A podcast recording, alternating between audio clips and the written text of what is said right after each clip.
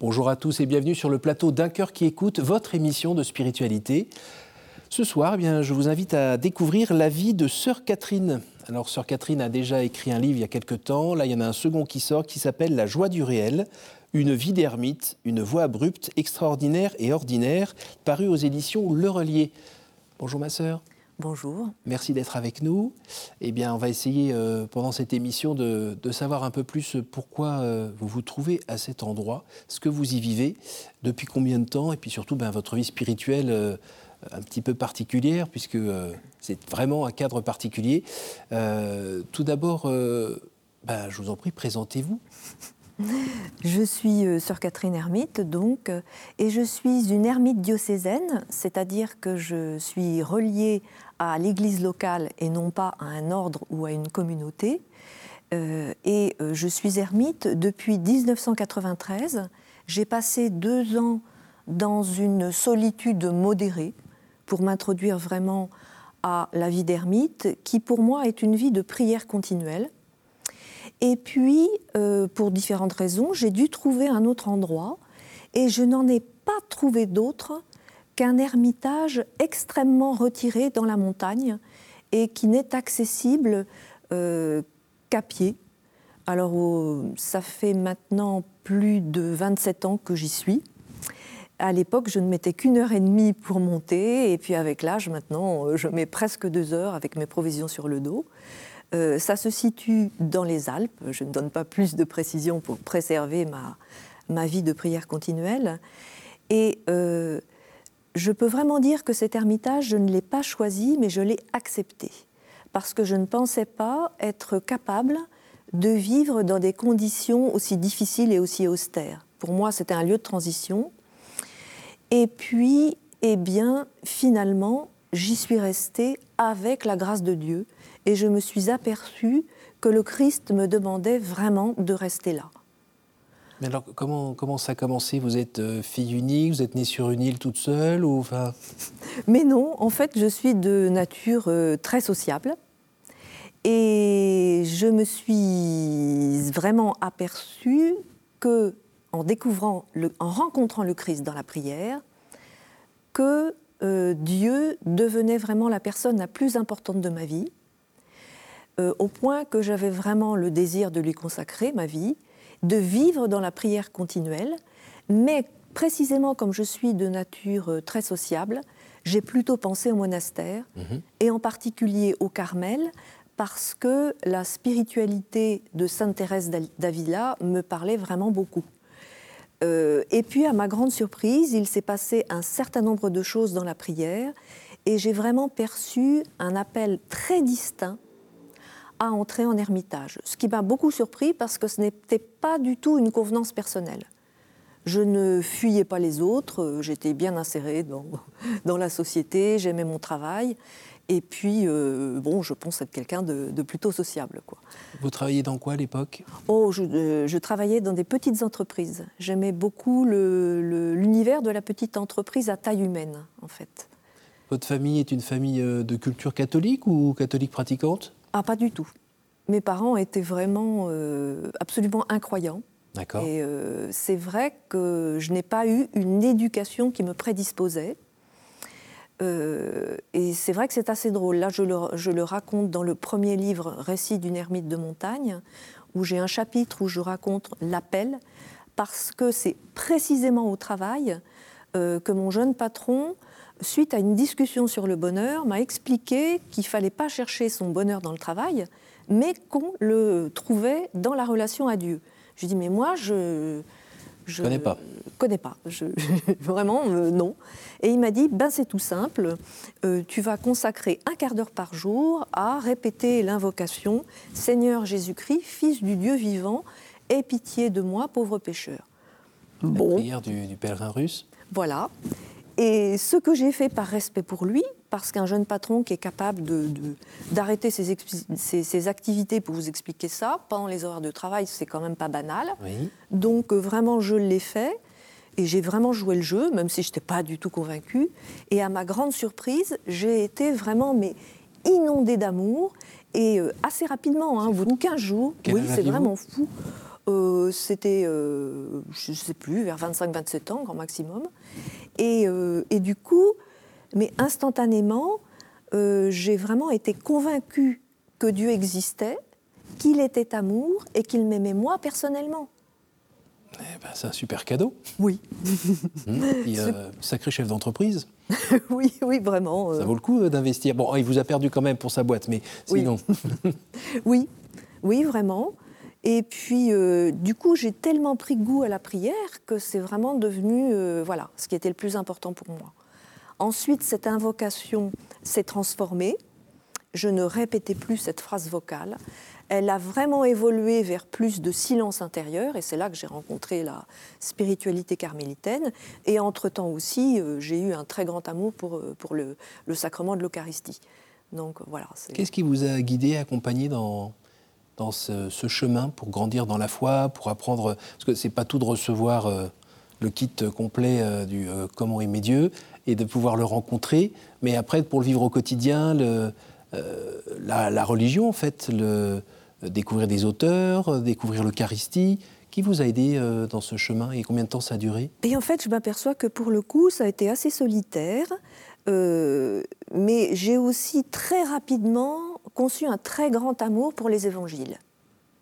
Là, vraiment, euh, ça a été ma règle de vie le plus possible. Je fréquentais vraiment euh, beaucoup, beaucoup la parole de Dieu. Et c'est vrai que sur mon chemin, il y a eu une, communauté euh, plutôt dynamique, c'était les sœurs dominicaines de Saint-Leu, où vraiment on proposait une, belle liturgie, la liturgie dominicaine d'André Gouze, que j'ai conservée d'ailleurs dans mon ermitage, mhm. et où vraiment on puise, on est nourri. Donc ça aussi, ça a été euh, important. Mais je m'aperçois avec le recul des années que vraiment le Christ a voulu être mon maître. Vraiment. Donc euh, il n'y a pas eu d'accompagnement vraiment très très marquant, je dirais. Alors quand on regarde dans, l'histoire de l'Église, euh, il y a toujours justement, quand des vocations comme la vôtre naissent, ici ou là, il y a toujours un lien conservé avec l'Église pour euh, ben, pas que ça soit une aventure solitaire euh, et dangereuse d'ailleurs. Absolument. Euh, quelle est la nature de votre lien avec l'Église? Ah ben, Moi, je me sens vraiment au cœur de l'Église. Ah, ça, c'est absolument certain. cependant, là aussi, avec le recul des années, je me demande si le Seigneur, en, dans le but de me donner une intercession assez particulière et en accord avec notre époque, euh, ne m'a pas fait vivre un chemin qui finalement va rejoindre beaucoup de personnes aujourd'hui, à savoir que l'Église maintenant elle est minoritaire. Mhm. Il est très difficile de trouver, de trouver un bon accompagnateur. Mhm. Ce qui fait que euh, peut-être que je propose maintenant, parce que je donne maintenant aussi quelques séminaires sur, euh, sur l'oraison et sur la prière continuelle, aux personnes qui justement vont, vont avoir beaucoup de mal à se faire accompagner, euh, des moyens de persévérer quand même et de ne pas perdre, perdre le fil et de rester vraiment très attaché au Christ en Église. Puis nous voyons aussi, avec hélas l'actualité récente, qu'il y a une grande méfiance envers euh, les personnes d'Église. Euh, donc, moi je crois que ce qui fonde la communion de l'Église, c'est l'union à Dieu.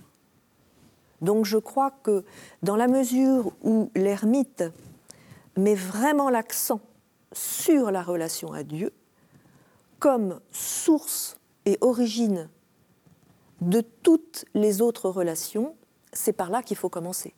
Je ne dis surtout pas qu'il faut qu'on parte tous euh, en ermitage ou dans une grotte, c'est vraiment pas du tout ça le propos, mais euh, je crois que si nous prenons plus de temps d'intériorité, euh, de prière, nous fondons très solidement sur le roc notre vie, même si nous sommes des personnes très actives euh, et au cœur de, nombreuses relations dans la société.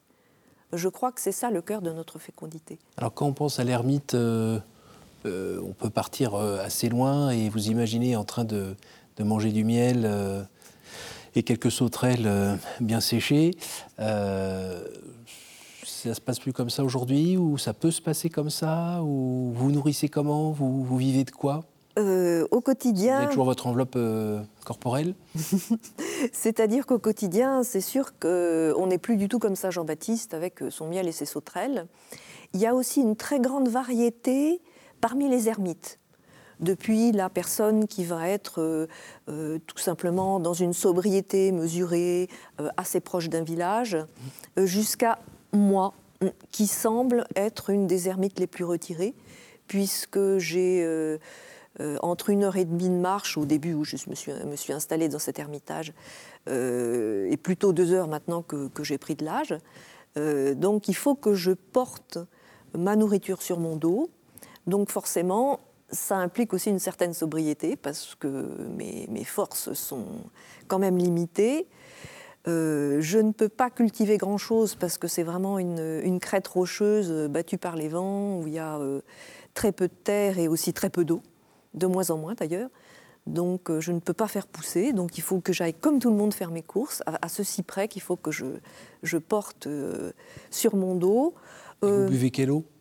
Alors ça c'est aussi vraiment un très gros souci parce qu'il y a... Il y a une source. Source? Il y a une source euh, qui a le gros défaut depuis 2003 de tarir l'été.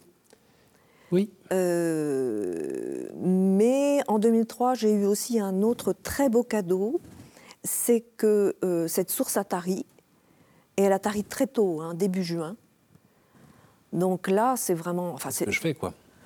Oui, parce qu'on peut se rationner sur la nourriture, mais on ne peut pas vivre très longtemps sans eau, hein, mm. c'est pas possible. Donc euh, j'ai tenu le plus longtemps possible en descendant chercher l'eau au pied de la montagne, mais rapidement je me suis trouvée exténuée. Je l'ai fait en me disant, ben, mon Dieu, c'est que peut-être à l'autre bout du monde, il y a besoin d'un gros sacrifice, alors euh, ben, on va le faire, il n'y a pas de souci. Puis il y a vraiment eu un moment où c'était plus possible, quoi. je mm. sentais que c'était plus possible. Oui. Et je me dis, mais je ne comprends pas parce que là où j'ai toujours été aidée, conduite dans les moments importants, et là, il ne se passe rien. Là, j'ai commencé quand même à m'inquiéter un peu. Et puis, une nuit, alors que je me disais, bon, bah là, j'ai plus que deux jours pour rassembler mes affaires et partir, mais où? Eh bien, j'ai été réveillée très tôt en me souvenant d'un rêve, et dans ce rêve, eh bien, je trouvais une autre source. Réflexe, ah, Bon, eh bien, je commence à prendre mes désirs pour des réalités au point de...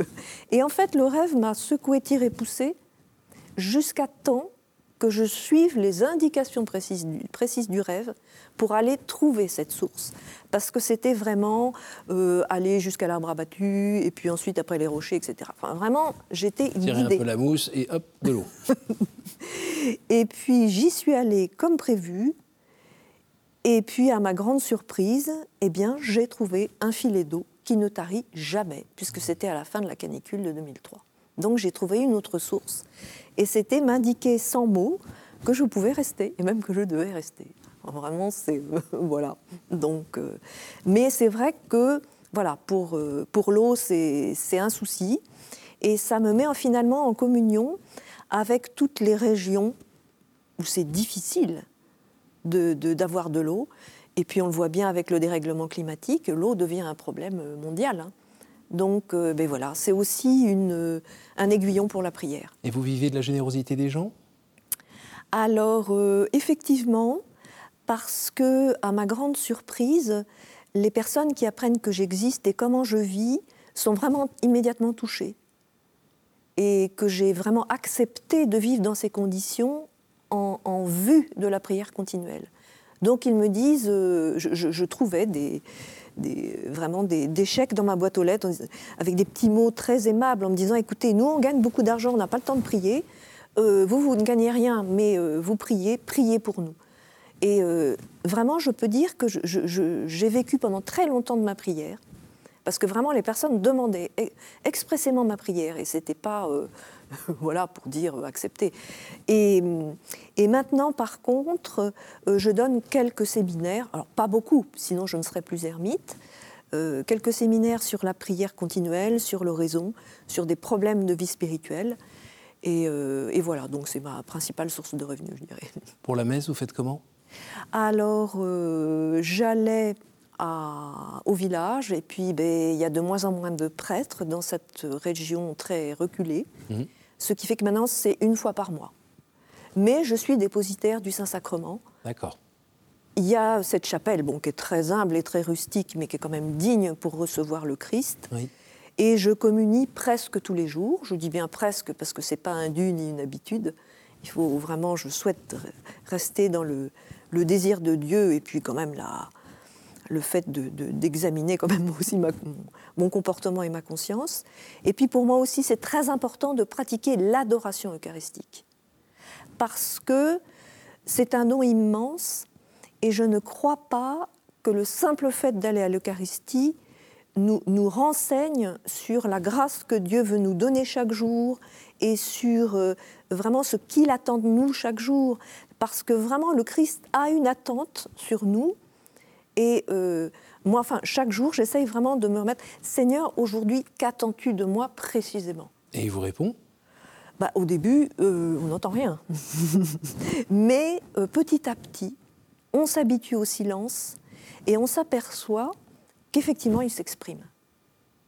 Il s'exprime, euh, il a des demandes, il a des attentes, et petit à petit avec les années, on fait vraiment la différence entre notre propre volonté et la sienne. Et c'est extrêmement précieux parce que il peut ainsi nous prévenir de dangers qui peuvent nous menacer, par exemple. Et euh, bien souvent, je, n'ai pas eu le sentiment de l'écouter comme je peux vous écouter par exemple ce moment, mais je m'aperçois que je l'ai vraiment entendu parce que j'ai pris des options, j'ai fait des choix qui vraiment me protégeaient de, dangers euh, qui se sont manifestés après coup. Notamment des dangers spirituels Beaucoup de dangers spirituels, oui. Comme lesquels, par exemple euh, bah, euh, là, je n'ai pas vraiment d'exemple précis, mais je me souviens quand même très bien qu'au début de mon chemin, quand je me suis installée là-haut, vraiment, je, pensais que j'avais à travailler sur moi-même parce que je pouvais être assez quand même coupante dans mes propos ou assez brutale. Donc je me disais, oh là là, c'est inconfortable quand même dans la relation, je vais, voilà, je vais travailler là-dessus sur moi. Et vraiment, j'ai perçu distinctement un blocage et que le Seigneur me disait, mais non, moi, je te demande de travailler sur autre chose. Ah bon? Mais moi, vraiment, je, voyais, je croyais que c'était ça qui était important. Et effectivement, il m'a demandé de travailler euh, sur autre chose, euh, ce qui fait que vraiment, ça plonge dans l'humilité parce qu'on a beaucoup de mal à quitter sa propre idée pour justement faire quelque chose qu'on ne comprend pas bien et en plus on ne voit pas que c'est important. Ce qui fait que c'est une très bonne école d'humilité et de, chercher quand même à, substituer sa volonté euh, et, de choisir celle, celle du Christ. Et vraiment, même si c'est laborieux et très humble, parce qu'on se surprend tout le temps à dévier vers sa propre volonté, eh bien, c'est quand même extrêmement fécond. Et ce travail est très profitable. Parce que le jour où précisément il y a besoin très rapidement de renoncer à sa propre volonté. Si on n'a pas pris le pli, on voit ce qu'il y a à faire, mais on ne peut pas le faire. Donc, euh, très sincèrement, ces temps d'adoration eucharistique et aussi d'oraison silencieuse, euh, moi je considère qu'ils sont essentiels, et pas seulement aux personnes contemplatives, aussi aux personnes dans le monde, parce que dans la société d'aujourd'hui, il y a quand même beaucoup de choses trappes. Euh, de coups tordus, de personnes qui veulent vous emmener ici, là, sur leur territoire, alors que, bon, euh, vous, en tant que chrétien, euh, c'est pas du tout l'option que vous vouliez. Alors, on vous imagine quand même petite chose frêle dans la montagne, avec la nature qui est tout autour et qui, elle, est très forte. Il fait froid, fait chaud, il y a du vent, il y a de la neige, il y a des animaux. voilà, donc vous êtes là, avec votre présence à côté, vous ne voyez pas grand monde. Est-ce que vous n'êtes pas une jolie cible pour le diable? Ah, Il est certain qu'il a essayé. Euh, maintenant, il ne faut pas le voir non plus trop partout, où il n'est pas en particulier. Euh, il est certain que la vie érémitique, il y a beaucoup, beaucoup d'illusions possibles. Ça, c'est certain. En particulier, euh, de passer son temps à se scruter mmh. soi-même sous prétexte de Dieu. Mmh. Là, c'est clair je me suis aperçue qu'il y avait vraiment une condition qui était indispensable pour partir en veille érémitique, c'est premièrement d'être appelé, Il ne faut pas s'appeler soi-même. Il ne faut pas que ce soit une convenance personnelle. Parce que, par exemple, on aurait du goût pour la solitude. Et deuxièmement, beaucoup, beaucoup de droiture.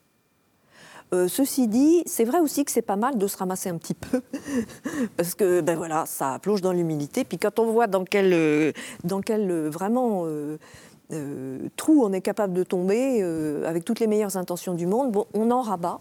Et puis vraiment, on cherche à tenir sa règle et à être vraiment, mais authentiquement dans, dans la recherche de la volonté de Dieu la fidélité à la prière, la fidélité au rendez-vous avec lui. Oui. Parce que euh, le, côté combat spirituel, euh, normalement, euh, vous devez être un petit peu concerné par là-haut. Oui, il y a évidemment des combats spirituels. On dit les pères du désert, ça revient assez souvent. Oui, il est certain qu'il se passe. Bon, il y, a, plusieurs phases tout de même, en ce sens qu'il faut déjà travailler sur soi pour se conformer le plus possible au Christ. Mhm. Sinon, bon, qu'est-ce qu'on peut lui apporter dans la prière si on reste dans des comportements strictement humains euh, Il faut vraiment viser à se laisser investir par l'Esprit Saint. Personne ne peut dire qu'il est vraiment habité en permanence, mais bon, tout de même, pour la prière, bon, euh, par simple amour de, Dieu et de l'autre, euh, c'est vrai aussi qu'il y a une deuxième phase où on se rend bien compte que si on a été appelé à la prière continuelle, euh, ce n'est pas pour euh, savourer des délices spirituels dans son petit coin, c'est pas pour sa propre sanctification, c'est aussi, bon, ça peut faire un peu pompeux, mais pour le salut du monde. Et c'est vrai que euh, il peut arriver qu'on endosse des combats à la place d'autres personnes. On, on, garde pour soi, comme le Christ l'a fait finalement, tout ce qu'il y a de dur pour que les personnes euh, puissent choisir plus librement Dieu. Et, euh, et, c'est vrai que ben, c'est gratifiant et moi je pense que c'est un, très grand facteur de joie. Alors on est en 2022, les ermites, euh, il n'y en a pas plein les montagnes. Vous avez écrit ce livre dans quel but? Je pense pour plusieurs raisons. la première est peut-être que cette vie est méconnue. on ne sait pas très bien ce qui s'y passe. Je ne peux pas dire que je suis le porte-parole de, de, tous les ermites, bien entendu, puisqu'il y a une très grande variété. Euh, par exemple, moi, je mets beaucoup plus l'accent sur l'oraison et j'ai beaucoup moins d'offices. Et puis, il y a certains autres ermites qui vont vraiment dire tous les offices, y compris le lever de nuit. Moi, pas du tout, je dors comme une bûche. Bon. Mais ceci dit, euh, euh, il y a aussi le fait vraiment de faire connaître cette vie, de faire bien comprendre que ce n'est pas une fuite des responsabilités ou une fuite des soucis, parce que honnêtement, moi qui ai vraiment connu les deux, je peux dire qu'on a beaucoup plus de graves soucis en solitude qu'en société, ne, serait-ce qu'à cause de vraiment la, la, difficulté de cette vie, hein, qui est quand même très très très rude. Sur le plan matériel, déjà En particulier sur le plan matériel, et puis les dangers ne sont pas du tout ceux que l'on imagine.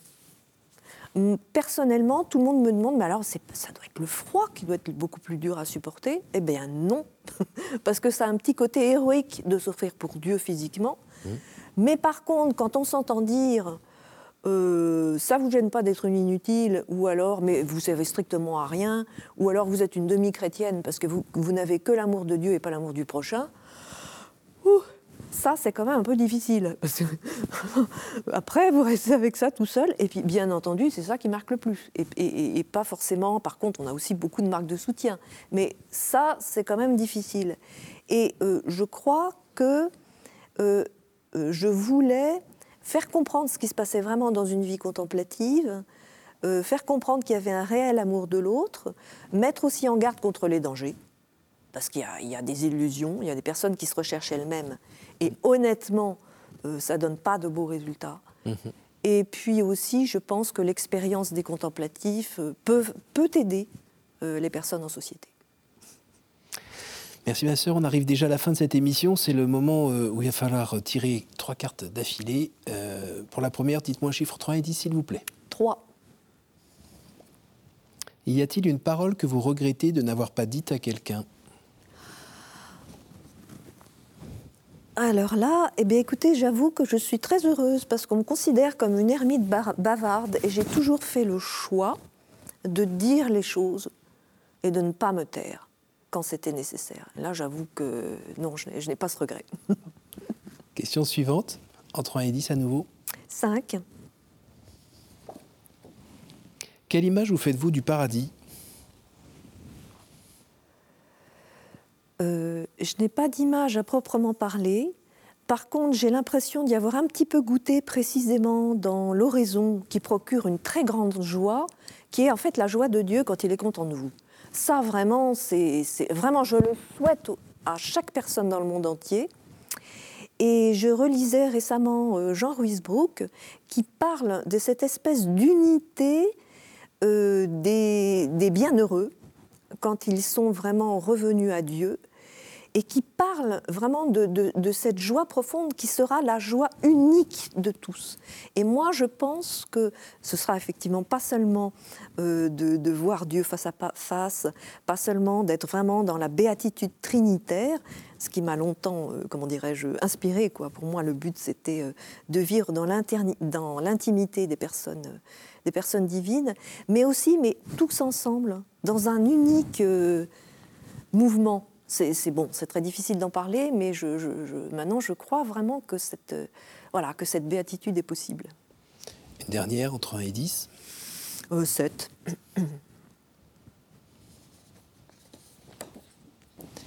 Quelle est votre prière préférée?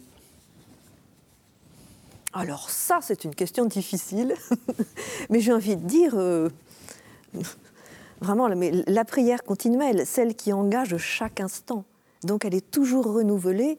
Je ne peux pas dire que j'ai une forme de prière préférée. Je pense que euh, la vie peut être prière et donc elle se modifie, elle, peut prendre énormément de formes. Depuis le silence jusqu'à la prière vocale, jusqu'au simple, au simple élan lancé vers Dieu, extrêmement bref, euh, sans mots. Euh, je crois que toutes les formes de prière sont, sont belles et désirables. Merci beaucoup, ma sœur. Merci à vous pour votre... d'être venue jusqu'à nous, d'être descendue de votre montagne en chantant. Euh, donc je rappelle le titre de votre livre, euh, La joie du réel, une vie d'ermite, une voix abrupte, extraordinaire et ordinaire, paru aux éditions Le Relier, donc par Sœur Catherine. Merci à vous tous pour, euh, pour votre fidélité. N'hésitez pas à retrouver ce programme sur notre site www.ktotv.com, à le partager autour de vous. Et puis moi, je vous donne rendez-vous la semaine prochaine, même heure, même endroit. Bonne soirée.